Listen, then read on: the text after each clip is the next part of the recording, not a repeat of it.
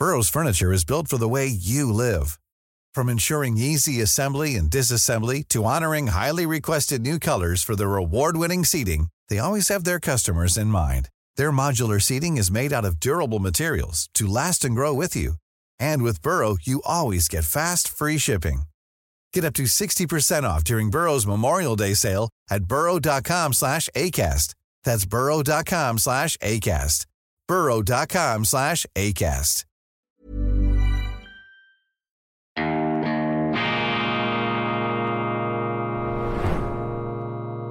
Diese Ausgabe von Weltwoche Daily wird Ihnen präsentiert von Kibun, dem Schweizer Pionier für gesundes Gehen und Stehen. Grüezi miteinander, ganz herzlich willkommen und einen wunderschönen guten Morgen, meine sehr verehrten Damen und Herren, liebe Freunde, vor allem in Deutschland und in Österreich. Ich begrüße Sie zur internationalen Ausgabe von Weltwoche Daily, die andere Sicht, unabhängig, kritisch, gut gelaunt am Donnerstag, dem 19. Oktober 2023. Heute erscheint die neue gedruckte Weltwoche mit einem Schwerpunkt zum Nahostkonflikt und vielen namhaften Autoren mit dabei, unter anderem der Doyen der amerikanischen Diplomatie, Henry Kissinger, aber auch viele andere faszinierende Stimmen im Zeichen der Vielfalt, auch historische Vertiefungen sind da zu dieser ganzen Situation im Nahen Osten drin, denn ich glaube, es sind nach wie vor erhebliche Missverständnisse im Umlauf. Ich komme dann gleich noch auf ein paar zu sprechen, mit der Absicht, sie zu klären. Dann weise ich hin auf unsere Beilage Weltwoche Grün. Nein, das ist nicht eine Anbiederung an den grünen Zeitgeist. Bei uns ist dort, wo grün draufsteht, auch grün drin. Das wird dann nicht dunkelrot, wenn Sie etwas an der Oberfläche kratzen. Weltwoche Grün ist der erklärte Versuch, diesem staatszentrierten, marxistischen, sozialistischen Ökologismus sozusagen eine marktwirtschaftlich liberale, um diesen viel strapazierten Begriff zu verwenden, eine marktwirtschaftlich liberale Position entgegenzuhalten und mit diesem Märchen aufzuräumen, dass Unternehmen per se umweltzerstörende Raffkes und ähm, ökologische Monstren sein, ist eben nicht der Fall. Die Nachhaltigkeit, der effiziente Ressourcenverbrauch, das ist der Marktwirtschaft eingeschrieben und man muss aufpassen und aufhören, vor allem die Marktwirtschaft zu einem Popanz aufzublasen. Die Marktwirtschaft ist vor allem ein Verfahren der ähm, Wissensverarbeitung mit dem Preismechanismus und so weiter, da gibt's ja ganze Philosophien. Also die Weltwoche Grün ist mit übrigens äh, tollen Autoren auch aus der akademischen Welt, zum Beispiel jetzt Professor Hans-Werner Sinn ist dabei. Das ist ein Gegenprogramm zu diesen roten, grünen Fantasien. Titel Es gibt immer ein Morgen, warum Beton zum Klimaretter wird, weshalb Saudi-Arabien in Solarkraft investiert und wie wir Klimaziele tatsächlich erreichen können. Ja, Lanz, Markus Lanz, der Talk-Moderator, die ganz große, oder eine der großen, gibt ja einige, einige der großen deutschen Reizfiguren, vor allem auch für unsere Zuschauer. Der hat gestern eine Sendung gemacht zum Nahostkonflikt. Übrigens interessant, im Schweizer Fernsehen hatten wir am Dienstagabend auch eine Diskussionsveranstaltung, sehr vielfältig, wie da über den Nahostkonflikt diskutiert wurde. Allerdings gibt's, glaube ich, ein ganz großes Missverständnis, über das ich dann gleich ähm, sprechen möchte. Nun, bei Lanz also war zu Gast wieder der unvermeidliche Roderich Kiesewetter der CDU, der sich da immer sehr äh, in die ähm, Barrikaden äh, wirft und mit Thesen aufhorchen lässt, die bei mir ein qualifiziertes Stirnrunzeln auslösen. Zum Beispiel sagt er da, der 7. Oktober sei der Geburtstag von Putin. Und das sei also ein Sinnbild geradezu, dass an diesem 7. Oktober die Hamas-Terroristen in Israel ihre Bestialitäten, das ist mein Wort, veranstaltet hätten.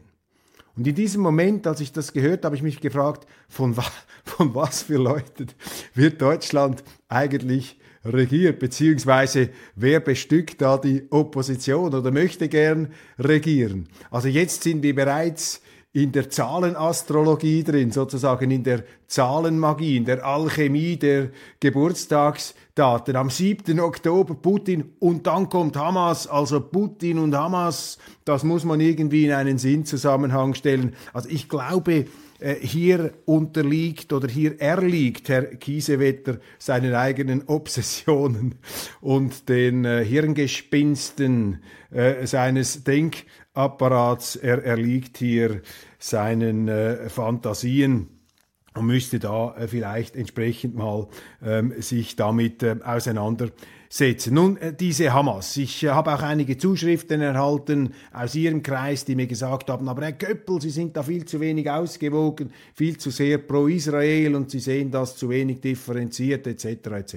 Lassen Sie mich hier vielleicht ganz kurz ähm, meine Sicht darlegen und eine wichtige Unterscheidung vornehmen, die ich eben glaube, ist ein Missverständnis. Die Hamas, meine Damen und Herren, das ist nicht eine politische Organisation, ähm, wie sie ähm, sozusagen auch bei uns jetzt äh, vorhanden wäre. Die Hamas ist eine terroristische ähm, äh, Brigade, eine, ein terroristisches Verbrechersyndikat wie der islamische Staat. Das ist eine ganz extreme Organisation, die aus dem Gazastreifen herausgewachsen ist, ursprünglich mit ägyptischen Wurzeln, mit dem Muslim Brüdern, hat sich dann aber im Gazastreifen verselbstständigt, hat dort auch nach gewonnenen Wahlen, das muss man sagen, eine Diktatur errichtet und sich im Zuge dieser Diktatur auch selber noch zusätzlich vermonstert. Aber das ist nicht so, dass die Hamas am Anfang sozusagen eine blütenreine pazifistische Vereinigung gewesen wäre. Ganz im Gegenteil, wir haben in der Weltwoche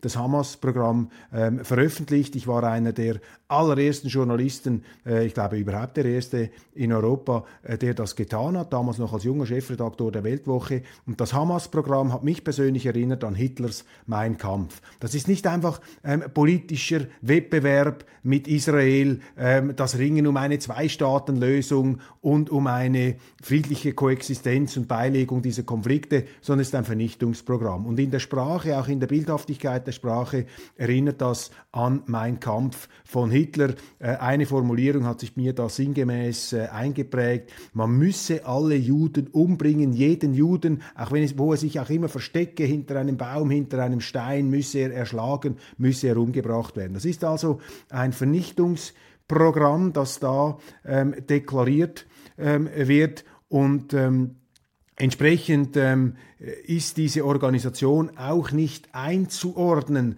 in diesen verfahrenen Nahostkonflikt im politischen Sinne. Ähm, ich unterscheide hier eben zwischen den Palästinensern, zwischen den Palästinensern, die mit Israel eine Lösung finden wollen, und in diesem politischen Prozess, äh, da äh, ist es natürlich berechtigt, beide Seiten zu kritisieren. Da hat auch Israel große Fehler gemacht. Selbstverständlich die Besiedelung, die illegale Siedlungspolitik, all diese Dinge, die kann man kritisieren. Aber die Hamas, das ist, wie, das ist etwas anderes. Und die Palästinenser ähm, kritisieren auch, ähm, die Palästinenser im Westjordanland, die kritisieren auch die Hamas. Man kann sogar sagen, sie hassen die Hamas mehr als die Israeli, weil sie eben sehen, dass diese Hamas einer friedlichen Lösung, die in die als möglich erscheint, im Wege stehen. Und ich glaube eben auch, dass die arabische Welt, vor allem auch die Regierungen der arabischen Staaten, diese Hamas ähm, als Monster betrachtet, als etwas, was den ganzen Annäherungsprozess, den wir in den letzten Jahren äh, gesehen haben, natürlich gefährdet. Also Israel muss diese Hamas ausschalten. Ganz klar, äh, da gibt es keine Alternative. Sie müssen die ausschalten, einsperren oder eben jetzt kriegerisch besiegen. Und dann muss Israel versuchen, als der Stärkere da im äh, Raum, sozusagen im unmittelbaren Raum, jetzt nicht in der ganzen arabischen Welt selbstverständlich, aber jetzt in, auf dem eigenen Territorium, müssen die Israeli irgendeine Lösung finden mit den Palästinensern. Aber ich glaube, man darf das nicht in den gleichen Topf hineinwerfen und die Palästinenser und die Hamas ähm, sozusagen auf die gleiche Stufe stellen. Was man auch nicht machen darf, meines Erachtens, was auch falsch ist, ist, wenn man sagt, ja, äh, die Israeli beschießen jetzt den Gazastreifen und das sind genauso Kriegsverbrechen wie das, was die Hamas macht. Die beschießen ja auch Israel. Wo ist denn da der Unterschied? Es gibt einen ganz großen Unterschied, meine Damen und Herren. Jede Hamas-Rakete gegen Israel ist ein Kriegsverbrechen, weil die Hamas-Raketen zielen bewusst gezielt in zivile Gebiete, und zwar nicht, weil sich die israelischen Streitkräfte in den zivilen Gebieten mit ihren Hauptquartieren und Stützpunkten aufhalten würden. Ganz im Gegenteil, das ist ja nicht der Fall in Israel. Da haben sie einen Rechtsstaat, wo eben Militär und Gesellschaft getrennt sind. Im Gazastreifen ist es umgekehrt. Die Hamas geht, versteckt sich in den zivilen Wohngebieten. Sie hat dort ihre Hauptquartiere, sie hat dort ihre Waffenlager, übrigens auch in Spitälern. Ich habe in der Schweizer Ausgabe über diese Explosion äh, in diesem Spital gesprochen. Die Indizien, die ich sehe, entlasten Israel da.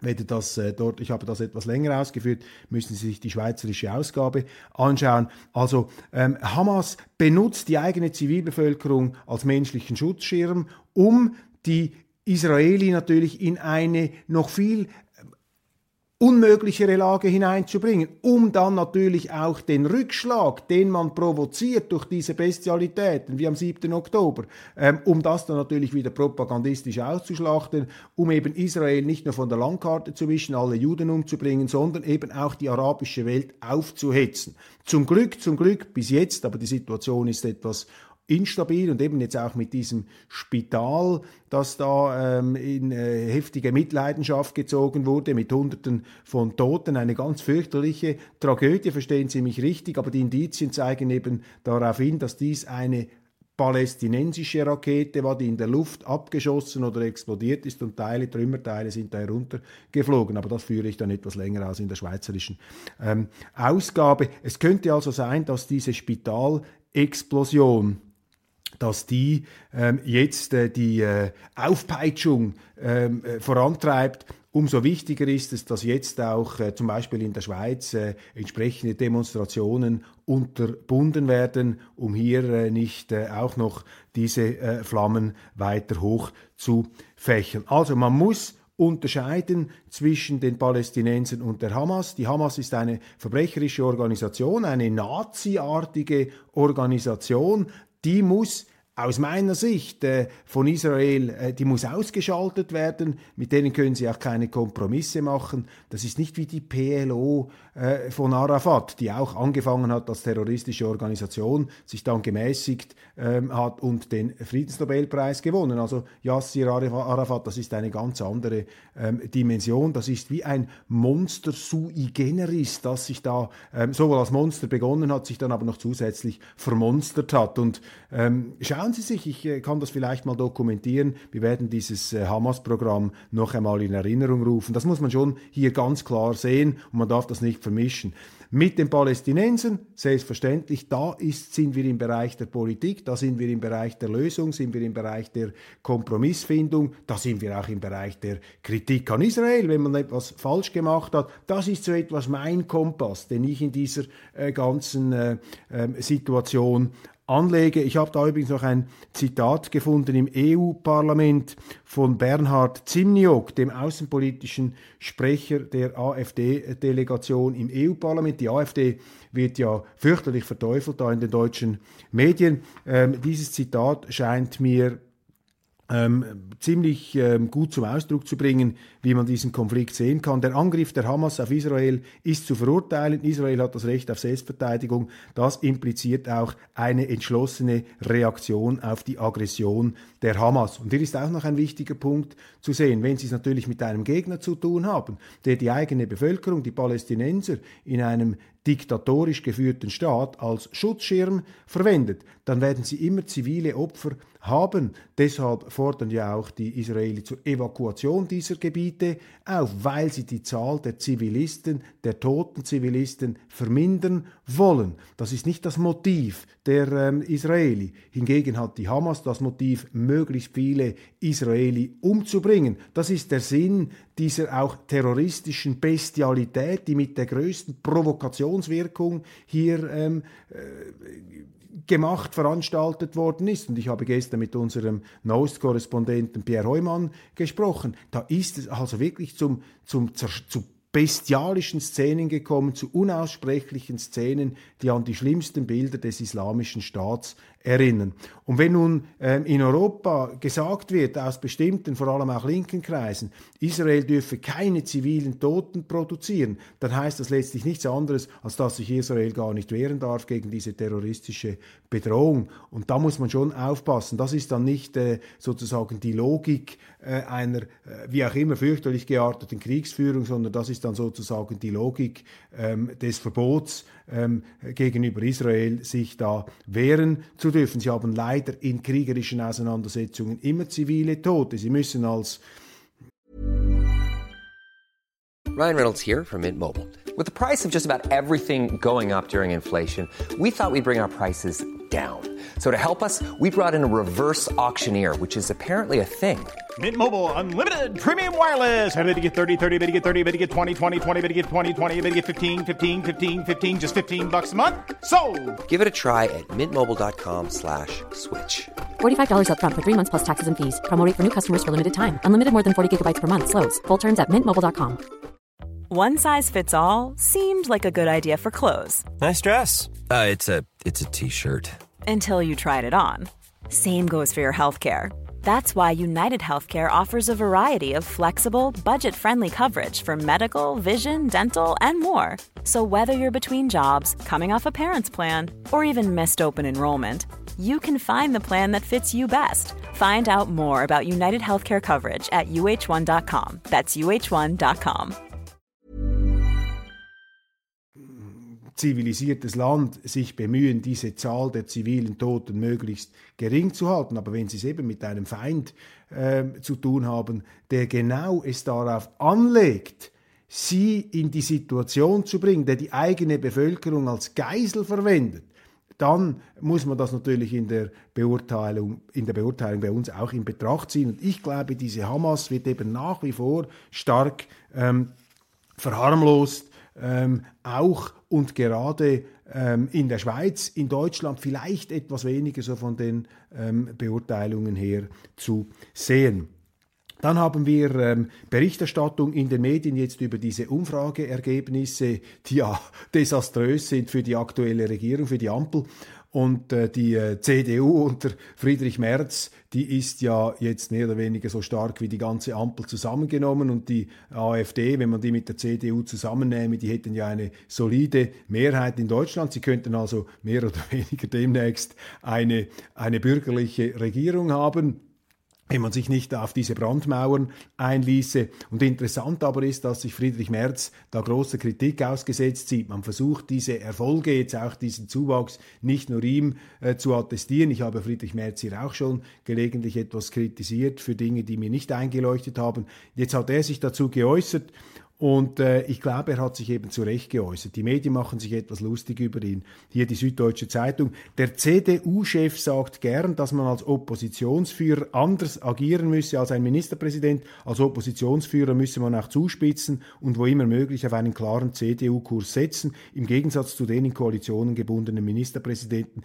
die eher präsidial auftreten würden. Merz Gegner weisen jedoch darauf hin, dass man selbst nach einer erfolgreichen Wahl Koalitionspartner brauche, die mit einem regieren wollen und dass es nicht nur um den Kurs gehe, sondern auch um den Ton. Das sind eben die Merz-Gegner innerhalb der Partei. Und hier muss ich Ihnen sagen, auch aus meiner politischen Erfahrung, ähm, Friedrich Merz hat recht. Selbstverständlich müssen Sie als Oppositionsführer zuspitzen. Das Problem von Merz besteht eher darin, dass er zuspitzt und dann wieder zurückrudert, dass er austeilt und sich dann entschuldigt. Das wird, das wirkt unglaubwürdig. Aber in der Theorie hat er recht. Als Oppositionsführer müssen Sie zuspitzen und es ist auch richtig, was er sagt. Er sagt im Grunde, die Ministerpräsidenten, die sind entschuldigt, die können das nicht, die sind eingebunden, aber ich habe einen anderen Auftrag. Und wenn Sie eine Partei führen wollen wie einen Ministerpräsidentenposten, also wenn Sie mit diesem Ansatz eine CDU führen, und das sind die Gegner von Merz, dann wird das nicht zum Erfolg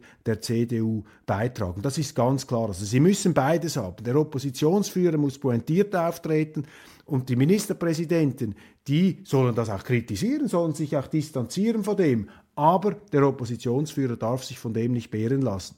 Und das größte ähm, Malaise passiert dann, wenn sie eben mit der Haltung eines Ministerpräsidenten eine Partei führen. Das macht in der Schweiz die Freisinnig-Demokratische Partei. Da führen die Exekutivpolitiker sozusagen ähm, die Partei mit dem Resultat, dass die Partei ähm, ganz drastisch verloren hat in den letzten Jahren und Jahrzehnten an den Wahlurnen. Und passen Sie auch auf äh, bei Politikern, sagen, die sagen, ja, der Ton sei wichtig und der Stil ist wichtig. Nein, meine Damen und Herren, der Inhalt ist vor allem wichtig. Und die Leute, die immer über den Stil und über den Ton reden möchten, die möchten eben nicht über den Inhalt sprechen. Ja, der Inhalt und der Ton gibt auch zu reden bei diesem Podcast von Richard David Precht und Markus Lanz. Markus Lanz erneut ähm, die äh, beiden haben da ein Gespräch geführt ähm, über den Ostkonflikt und da hat sich äh, Richard David Brecht vergaloppiert. Er hat gesagt, die ultraorthodoxen Juden, denen sei von der Religion her verboten, äh, sei verboten zu arbeiten. Sie dürften nur Diamanten verkaufen, um Finanzgeschäfte zu machen. Uh, da hat er sich aber der, der Universalphilosoph fürchterlich verhauen, denn selbst nach meinen oberflächlichen Kenntnissen ist es also nicht so, äh, dass die, die Juden zum Beispiel im Mittelalter frei freiwillig sich auf bestimmte Geschäfte äh, kaprizieren mussten. Ganz im Gegenteil, die sind nicht von der eigenen Gruppe gezwungen worden, sondern von den sie unterdrückenden Christen in Europa. Also hier hat er sozusagen das Diskriminierungs, die Diskriminierungsstrategie, die Unterdrückungsstrategie äh, der äh, anti-jüdischen, äh, europäischen, was auch immer, Vergangenheit, hat er sozusagen in die israelische, in die jüdische ähm, Religion hinein interpretiert. Und das ist ähm, ja, das ist einfach falsch. Und äh, zu Recht wird er da kritisiert, aber es ist jetzt auch wieder übertrieben worden, wie man da auf diesem Precht herumhackt und die Medien, ähm, ja, sind da allzu wohlfeil und allzu, Entschuldigung, allzu hämisch ihm gegenüber, den Richard David äh, Precht, auch wenn der natürlich, äh, wie ich übrigens auch, äh, sich zu vielen Dingen äußert und manchmal vielleicht auch nicht immer ganz zutreffend, äh, das mag ja sein, ist er doch ein anregender und ein interessanter Gesprächspartner bei allem, ähm, was man vielleicht auch nicht ähm, teilen mag an seinen Formulierungen. Und ähm, äh, deshalb, äh, zu Recht hat man ihn hier kritisiert, da hat er sich vergaloppiert, selbstverständlich. Er ist aber kein Antisemit, ist also nicht einer, der es auf die äh, jüdischen äh, Glaubenskollegen da abgesehen hätte, oder auf Israel. Er hat sich da einfach etwas, ja, in seinem vielleicht manchmal auch etwas... Ähm, sehr selbstbewussten Auftritt äh, dazu etwas, äh, zu etwas geäußert, wo er ähm, vielleicht jetzt ähm, ja, abgerutscht ist, nennen wir es mal ähm, so interessant fand ich dann allerdings, dass Markus Lanz das auch gleich zum Anlass genommen hat, um sich zu profilieren. Er hat dann gesagt, ja, das sei schon schlimm, wie man hier schnell ausgegrenzt werde in Deutschland und abgestempelt. Und äh, ja, da habe ich mir gedacht, das sagt ja gerade der Richtige. Also Markus Lanz ist ja der Chefabstempler des öffentlich-rechtlichen Rundfunks, sozusagen die zivile, ähm, etwas äh, die, äh, die, äh, die elegantere Variante eines Böhmermanns, aber er ist ja auch einer,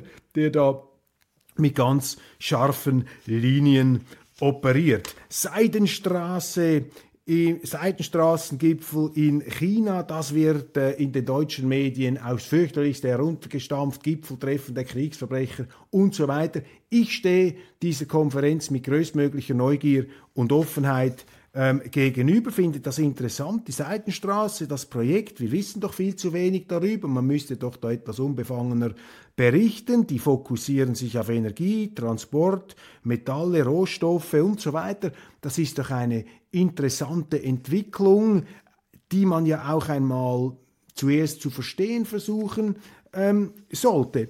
Und mir fallen äh, jetzt diese Bilder einfach auf im Kontrast, nicht wahr? Wir haben einerseits dieses Stell dich ein der Politiker, sind auch ein paar europäische Politiker dabei in Peking bei Xi Jinping, der eine große Rede gehalten hat, die wir dokumentieren auf Weltwoche Online. Äh, friedliche Koexistenz, Zusammenarbeit, Kooperation, Weltwirtschaft. Natürlich muss man das auch alles kritisch sehen und diese Großstaaten da ist auch nicht überall friedliche Koexistenz drin, wo friedliche Koexistenz drauf äh, steht. Aber da haben Sie einerseits also diese diplomatisch-politische ähm, Gipfelveranstaltung in Peking und auf der anderen Seite haben sie die Amerikaner, äh, die nun ihre Flugzeugträger in den Nahen Osten schicken. Also auf der einen Seite haben sie quasi Win-Win, Marktwirtschaft, Zusammenarbeit und auf der anderen Seite haben sie Win-Lose, kriegerische Konfrontation, ähm, Hegemonie, Dominanz, Militär. Und äh, das ist ein nicht ganz ähm,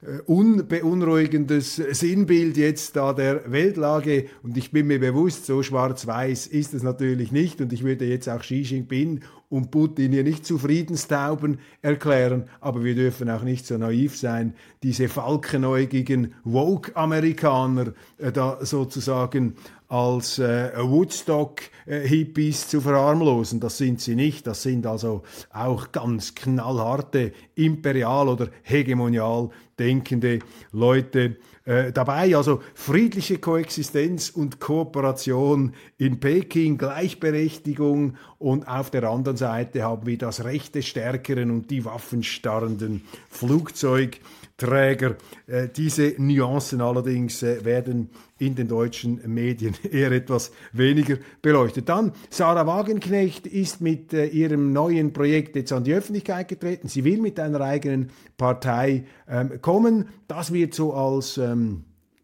Angriff auf die Linke, als große Schwächung betitelt, aber doch auch mit durchaus Respekt ähm, wird da Sarah Wagenknecht in den Medien beschrieben. Sie wird also nicht so heruntergestampft wie da die Vertreter der AfD. Man attestiert ihr da noch eine äh, andere äh, Stellung, aber sie lauern schon. Sie warten jetzt und sie beobachten und vermutlich jedes falsche Adjektiv wird der Sarah Wagenknecht dann äh, demnächst um die Ohren geschlagen werden. Und wenn sich keins finden lässt, dann werden die Journalisten sicher eins erfinden, um sie in ein schiefes Licht zu stellen. Wir sind gespannt. Ja, in wirtschaftspolitischer Hinsicht ist sie natürlich ganz klar links, Sarah Wagenknecht. In außenpolitischer ähm, Hinsicht ähm, greift sie die sozialdemokratische Tradition auf, die klassische Willy Brandt und auch äh, Egon Bahr, soweit ich das beurteilen kann, ist sicherlich auch inspiriert von ihrem Ehemann Oskar Lafontaine, auch wirtschaftspolitisch. Ja, da finde ich jetzt, äh, sind ihre Lösungsvorschläge natürlich nicht meine in dem Sinn, aber äh, ist immer eine Bereicherung. Wird Sarah Wagenknecht der AfD schaden? Hm, bin nicht so sicher. Es gibt einige, die das äh, hier so interpretieren. Das glaube ich nicht. Im Gegenteil, sie haben jetzt wieder mehr Wettbewerb, sie haben mehr Auswahl, sie haben auch von der linken Seite her jetzt eine ganz valable ähm, Frau, die hier antritt, die sehr populär ist und das wird eher auf der linken Seite, wird das einige Leute ähm, stark hier zum Grübeln und zum Nachdenken bringen. Dann Prozessbeginn gestern äh, Sebastian Kurz, der frühere österreichische Kanzler, sieht sich da in einer ähm, ähm, ja, in einer äh, in einem Handgemenge sozusagen juristisch verwickelt. Er ist zuversichtlich, hat gesagt, ich bin froh, dass das endlich geklärt werden äh, kann. Äh, dann äh, bringen wir dieses Kapitel hinter uns. Ähm, und ja, das wird man jetzt sehen, was da hängen bleibt äh, und wie der da sich äh, von diesen Vorwürfen entfesseln kann. Vieles von dem, was da äh, geschrieben und berichtet wurde, ist jetzt für einen Schweizer schwer zu beurteilen.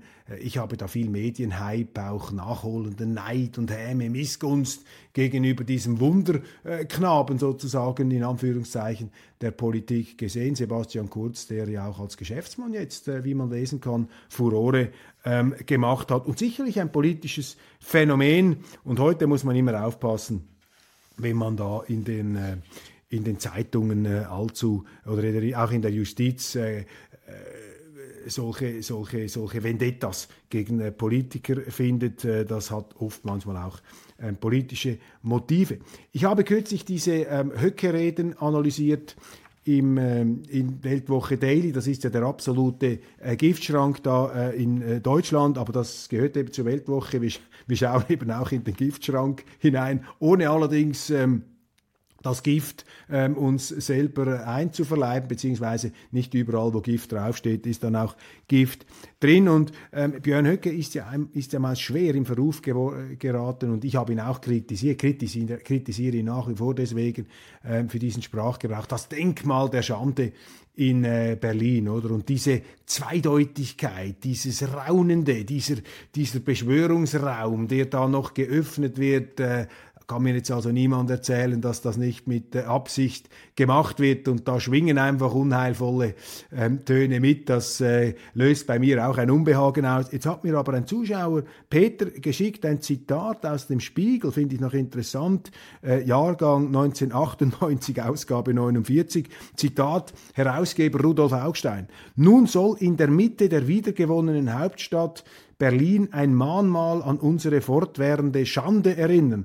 Andere Nationen wäre ein so, anderen Nationen wäre ein solcher Umgang mit ihrer Vergangenheit fremd.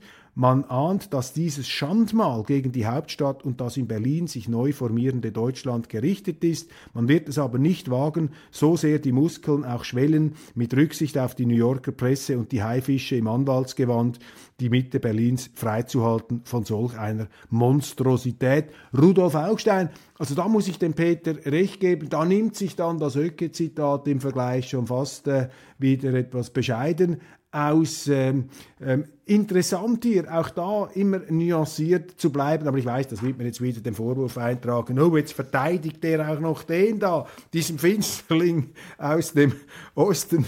Deshalb habe ich in der neuen Weltwoche geschrieben, eine Verteidigung des Verteidigens. Es ist sehr wichtig, dass es eben auch Verteidiger gibt. Und ich bin ein Pflichtverteidiger, meine Damen und Herren, ein Pflichtverteidiger aus Leidenschaft und ein Pflichtverteidiger auch aus Überzeugung. Und jetzt aus Überzeugung beende ich die heutige Sendung, sonst nehme ich Ihnen viel zu viel Zeit weg. Vielen herzlichen Dank für Ihre Aufmerksamkeit. Bleiben Sie dran und bleiben Sie zuversichtlich und vor allem bleiben Sie der Weltwoche gewogen. Äh, abonnieren Sie unsere Zeitung, abonnieren Sie diesen Kanal. Wir steuern auf 200.000 YouTube-Abonnenten zu. Das müssen wir doch noch zusammen fertigbringen. Ich setze alles daran. Vielen Dank, bis bald und hoffentlich bis morgen.